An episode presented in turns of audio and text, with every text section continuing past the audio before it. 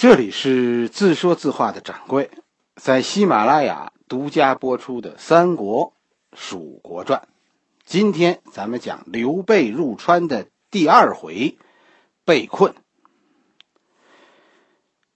今天的这一回讲的声音可能有点小，而且大家我估计也听出来了，呃，精气神儿没那么足，是吧？发了三天烧了，这回的流感呢，真的是很厉害。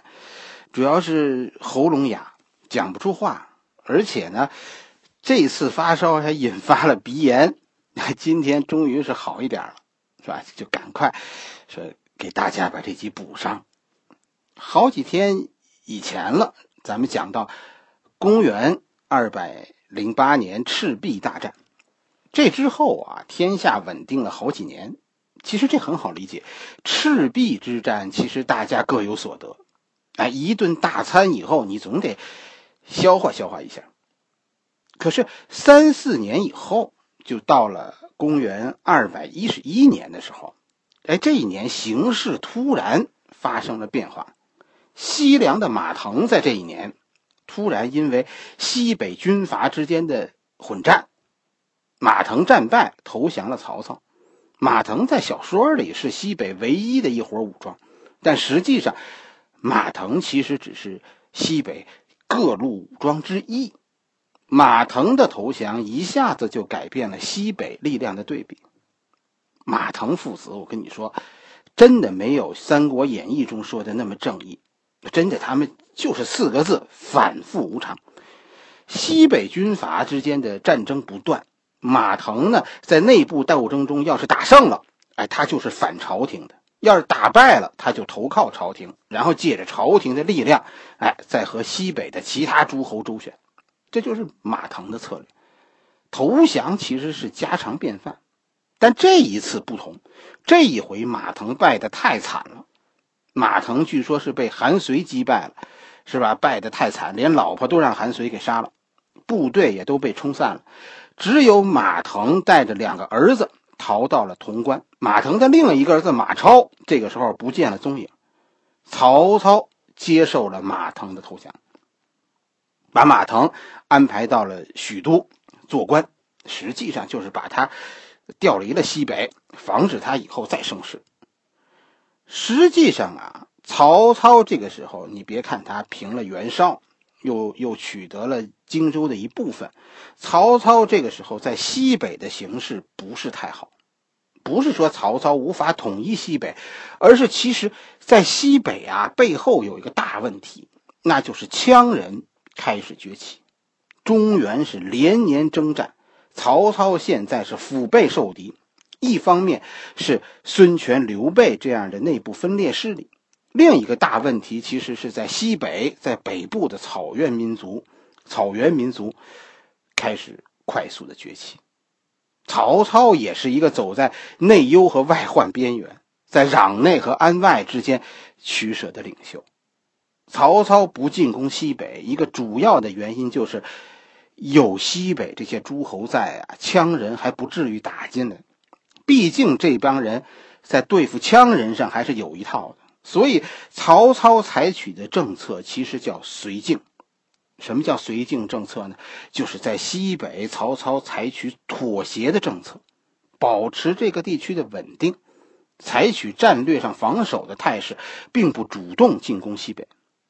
不打西北是因为打掉西北势力容易，但之后怎么收场就是问题了。曹操面对的也是一个伊拉克问题，是吧？除掉萨达姆容易，但要重建伊拉克，那就势比登天。替曹操解决西北问题的人是谁呢？是马超。马超没有和自己的爸爸和两个兄弟一起投奔许都，马超怎么样？投奔了羌人，然后带着羌兵打了回来，这犯了众怒，是吧？也犯了大忌，一下子马超就成为众矢之的。就是这样，咱们之间的事情，你不能说带着外人来解决，对吧？马超现在带着羌人打来了，一下子引发了西北诸侯的一致反对。曹操因此利用这个机会，招降了西北贵族，西北的这些诸侯。这些人现在打不过马超带领的羌兵，也就只能归顺朝廷。所以在公元二百一十二年第二年，曹操杀了马腾，理由是你儿子是汉奸。然后呢？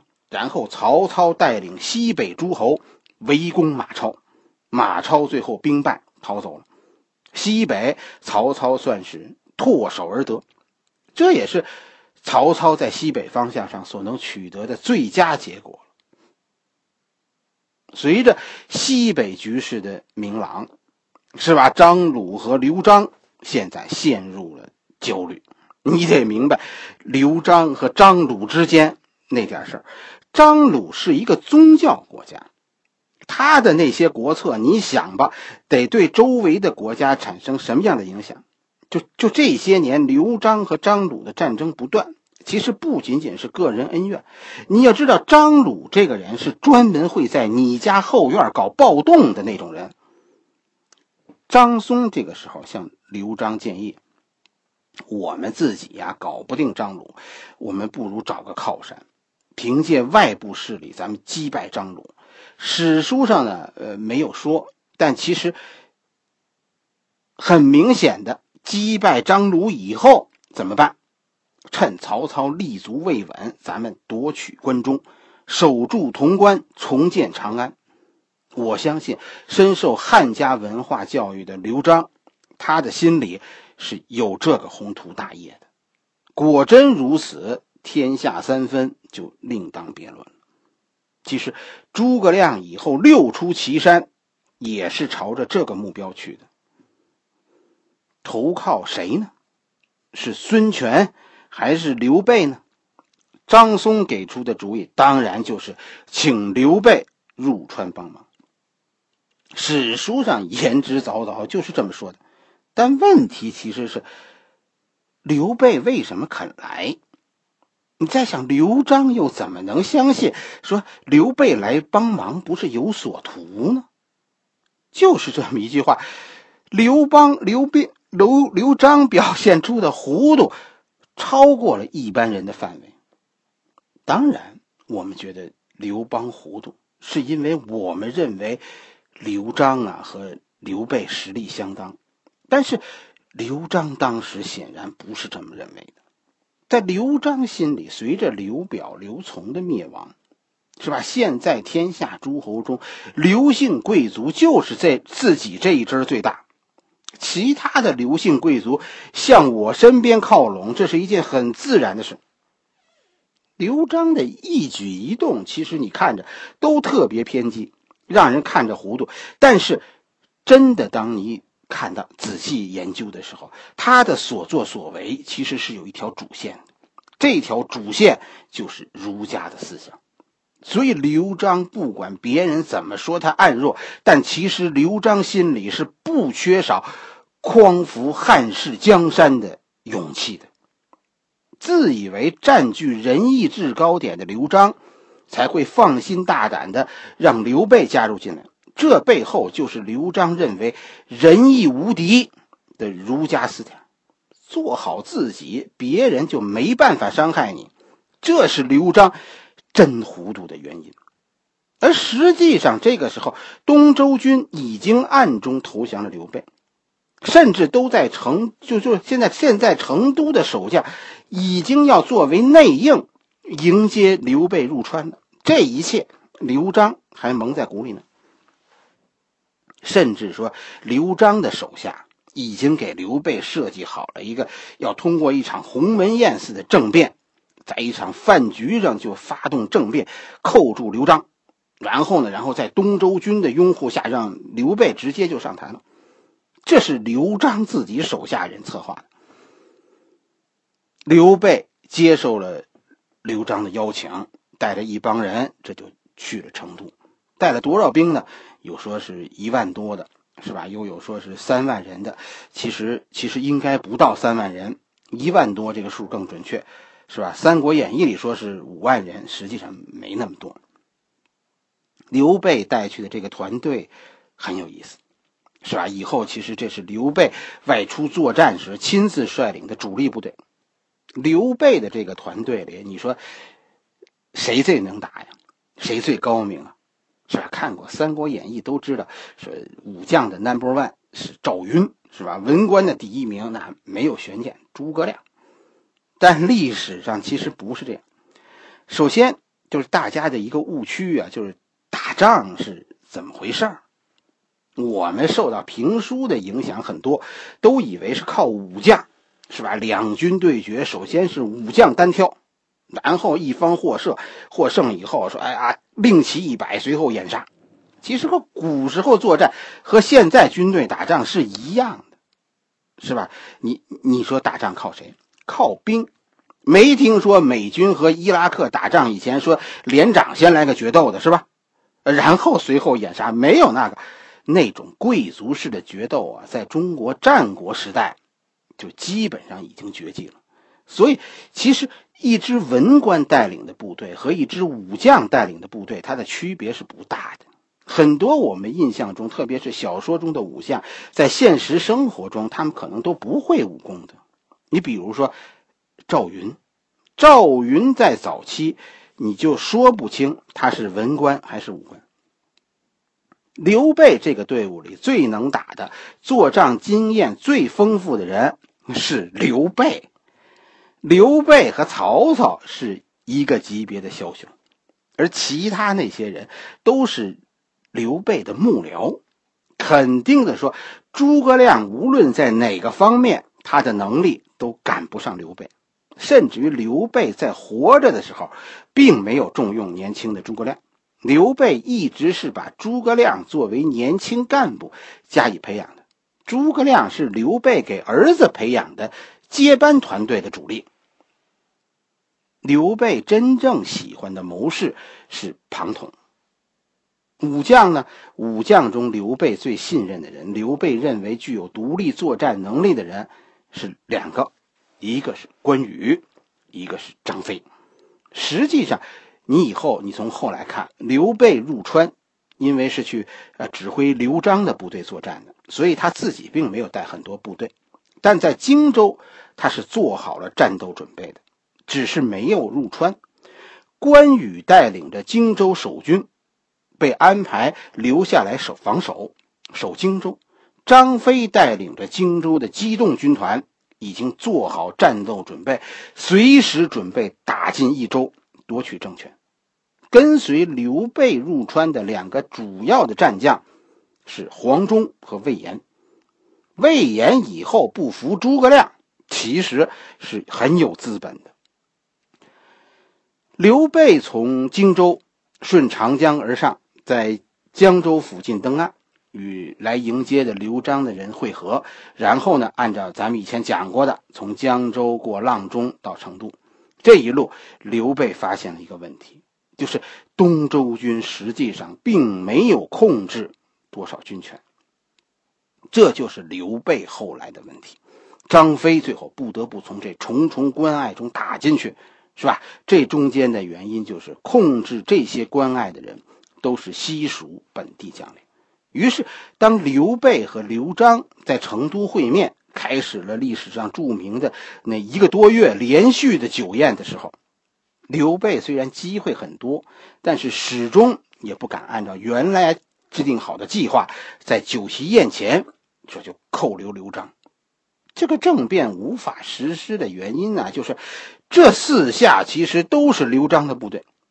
从江州到成都这一路的军权都是控制在蜀人手中的，一万多刘备的部队就算控制了成都，也没有把握守住。这一片以前叫八郡，是吧？东周军在这里的势力并不强，于是刘备放弃了先前的比较激进的做法，而采取了更为稳妥的一个办法，先控制东周军比较强的蜀道这一边。这个方案肯定是事前就商量好的。于是刘备带领着自己的手下离开成都，去北部前线，就是在汉中十字路口准备和张鲁对垒。表面上说是要帮着刘璋收服张鲁，但刘备根本就没有和张鲁作战，而是不断的向刘璋要援兵、要粮食、要部队，然后呢，把刘璋给的军粮。大量的布施给四下的穷苦百姓，这样，等刘备到达白水关的时候，已经人数部部队的人数已经达到三到五万人，而且刘备这支军队有充足的军粮。刘备是个枭雄，其实刘备自己走到加盟关就不走了。按照事先约定好的，刘备是要经过加盟关，然后进驻白水关，然后呢，刘璋守加盟关。刘备守白水关，这就是咱们以前讲过的十字路口的两个方向。然后呢，然后这两个方向的人合击十字路口的另一个方向，就是阳平关。但是现在出事儿，首先一个问题就是张松暴露了。张松原本是已经串通了西川军事负责人李严，哎，和成都太守许靖。就已经安排好了夺权了，可是眼看着刘备来了又走了，离开成都了，于是张松啊就有点着急。这一着急，在行动上他就仓促了，结果他串通刘备这件事被他哥哥发现，向刘璋举报了张松。啊，应该大概是截获了张松给刘备的书信，张松于是被杀了，但是李严和许靖都没有暴露。这样，刘璋和刘备闹僵了。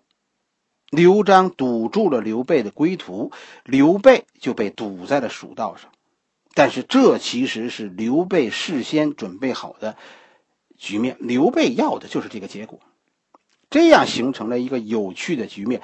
刘备被堵在了家门关，于是刘备现在啊得了理了，我是来帮你忙的，可是你现在却这样对我。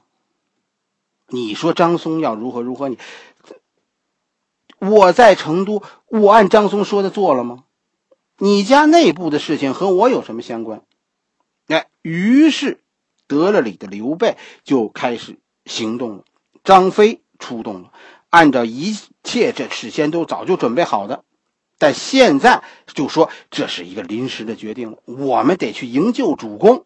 是刘璋不仁，他扣留了刘备，所以我们才进军西川的。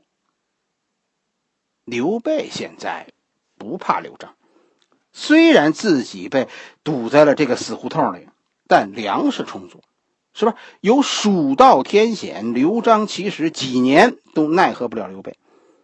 但是现在刘璋却不得不集中兵力去防范刘备。这样一来，其实阆中方向上就空虚了。张飞就是从江州登陆，从阆中打进去的，而且刘备啊还给刘璋留着一个杀招呢。张松虽然死了，但张松的余党还存在。很多人说说刘璋命苦，但我跟你说，刘璋能活下来，其实真的是命大。刘璋不是运气不好，正相反，刘璋是走了狗屎运的。好了，这一回我们先讲到这里啊，明天我们继续。